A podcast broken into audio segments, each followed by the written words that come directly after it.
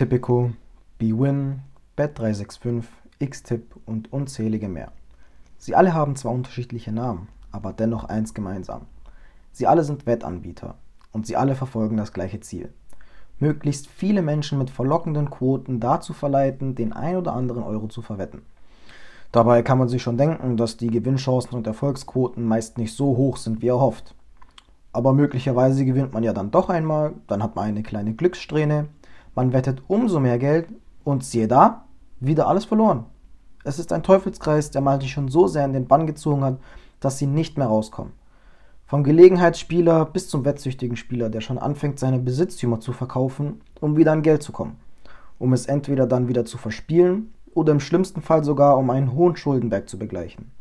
Das Angebot ist vielfältig und gerade deswegen auch so verlockend.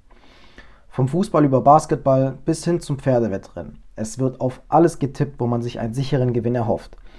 Und wenn diese Wettanbieter jemanden mal in ihren Klauen haben, kann man sich dann wirklich wieder aus diesem Teufelskreis befreien? Oder geht man so weit, dass man schon von einer unheilbaren Krankheit spricht? In Deutschland werden jährlich ca. 200.000 Glücksspielsüchtige gezählt, darunter auch viele Wettsüchtige.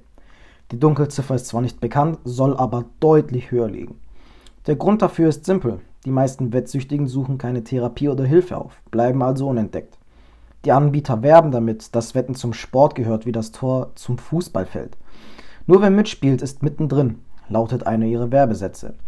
Eine schon fast dreiste Aussage. Man kann ja schließlich auch einfach nur seine Mannschaft anfeuern oder selber einfach Sport machen gehen. Dann ist man doch auch mittendrin, oder? Aber da der Sport heutzutage sowieso von Geld regiert wird, trifft es sich doch ganz gut, sich selbst etwas Kleines mit Sport dazu zu verdienen, ohne selbst dafür was machen zu müssen. Naja, das stimmt so nun auch wieder nicht. Schließlich muss man ja genauestens recherchieren, auf wen man denn tippen soll, um eine höhere Chance auf einen Gewinn zu haben. Und natürlich gibt es da noch Menschen, die ganz nach Bauchgefühl tippen, einfach um diesen kleinen Adrenalinschub zu genießen, wenn die getippten Spiele laufen. Mittlerweile ist es schon so weit gekommen, dass viele davon sprechen, Sport ohne Wetten sei langweilig und uninteressant geworden. Und genau dieser Satz, diese Mentalität ist schon so gut wie ein sicheres Wett-Todesurteil, wenn man es so sagen kann. Eine kleine, aber feine Gehirnwäsche hat man da verpasst bekommen, ohne selbst irgendwas gemerkt zu haben.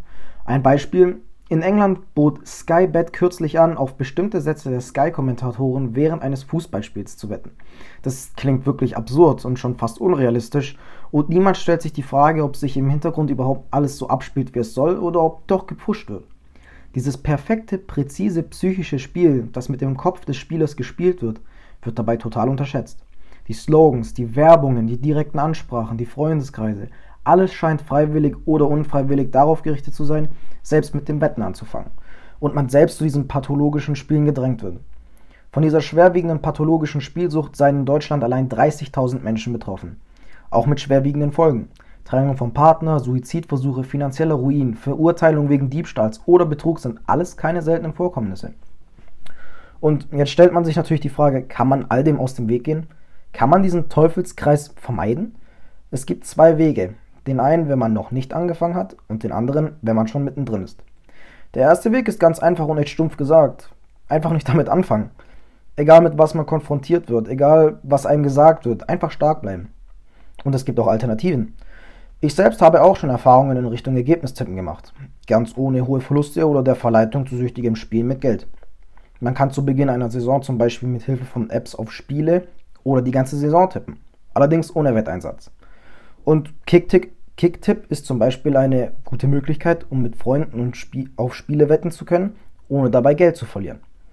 Wenn man etwas Motivation und einen kleinen Adrenalinkick verspüren, verspüren möchte, kann man zu Beginn einen kleinen Einsatz machen, der aber die ganze Saison über fest bestehen bleibt. 10 Euro pro Person, wer am Ende ganz oben in der Tabelle steht, bekommt den gesamten Einsatz.